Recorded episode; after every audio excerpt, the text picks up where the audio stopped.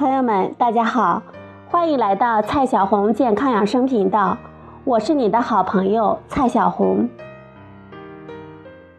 今天呢，蔡老师继续给大家讲孕期健康怎么吃这个话题。现在我们家家都有冰箱，今天蔡老师告诉大家怎样用对我们家里的冰箱。冰箱是现代家庭的必需品。我们不敢想象，如果没有冰箱，我们的生活会是什么样子的。虽然还是会有人想起冰箱进入我们百姓家庭之前的日子，但是冰箱的出现，让新鲜的蛋奶肉和蔬菜替代了腌制品，大大的降低了胃癌、食道癌的发生率。冰箱存在的意义在于降低了微生物的繁殖速度。微生物无处不在，它们存在于空气、土壤、水，还有你的食物中。有些微生物对人类是有益的，但是有益的微生物是经过我们人工挑选培养的。自然存在的微生物总是有有害的细菌掺在其中。大部分细菌都会附着在我们的食物上生存，腐败我们的食物，并释放出有害的化学物质。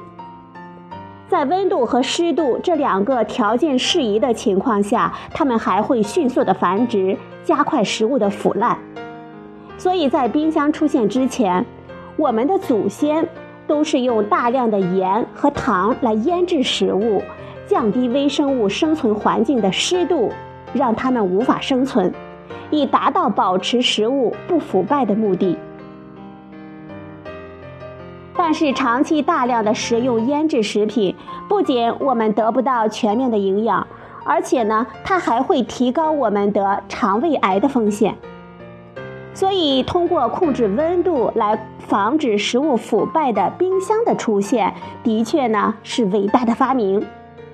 比如鸡肉和鸡蛋容易有沙门杆菌，只需要不超过二十个沙门杆菌进入我们人体的消化系统，我们就会严重的拉肚子。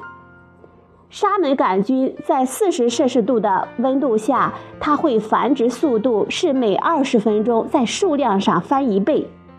如果鸡肉上有两个沙门杆菌，那么二十分钟之后就有四个。四十分钟之后就有八个，六十分钟后有十六个，八十分钟后有三十二个。这样算来呢，只需要六十到八十分钟。至于四十摄氏度下的鸡肉上的沙门杆菌，就足以导致我们生病。而将鸡肉放在不高于四摄氏度的冰箱里，沙门杆菌就基本暂停繁殖了。孕妇和老人、幼儿一样，免疫力比正常成年人要低，一旦接触到有害菌，更容易生病。因此，我们会用冰箱，用对冰箱，对有孕妇、老人、幼儿的家庭来说就特别的重要。接下来呢，蔡老师告诉大家，冰箱到底怎么用才能最大限度的保证我们的食品安全？接下来我们讲一个什么食物可以不放，或者是最好不放冰箱。土豆的最佳存储条件呢，它是在通风、避光、干燥七到十摄氏度下。我们可以用不透光的纸袋子装好，放在阴凉的地方。土豆暴露在光线下，它会产生光合作用，表皮变绿。产生毒素龙葵素，所以土豆要避光。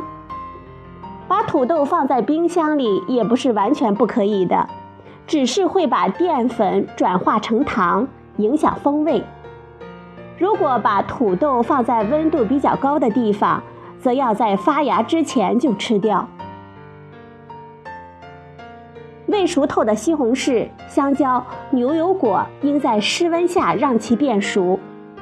变熟的西红柿放在冰箱会稍微影响它的风味。若继续在室温下，则应该尽快的食用。如果有霉点出现，就应该整个的丢弃。变熟的香蕉在冰箱里不会影响其风味，只是会让表皮变黑，影响外观。变熟的牛油果可以放在冰箱里。红薯、茄子呢？它放冰箱的话，它容易被冻坏，所以尽量不要放在冰箱里。不容易腐烂的水果，比如完整的苹果、菠萝、梨、橙子等等，如果打算在两到三天内吃完，则没有必要放在冰箱。好了，朋友们，今天呢，蔡老师告诉大家，会用冰箱，用对冰箱，对有孕妇、老人、幼儿的家庭来说是特别重要的。今天的节目呢，就到这里，谢谢您的收听，我们明天再会。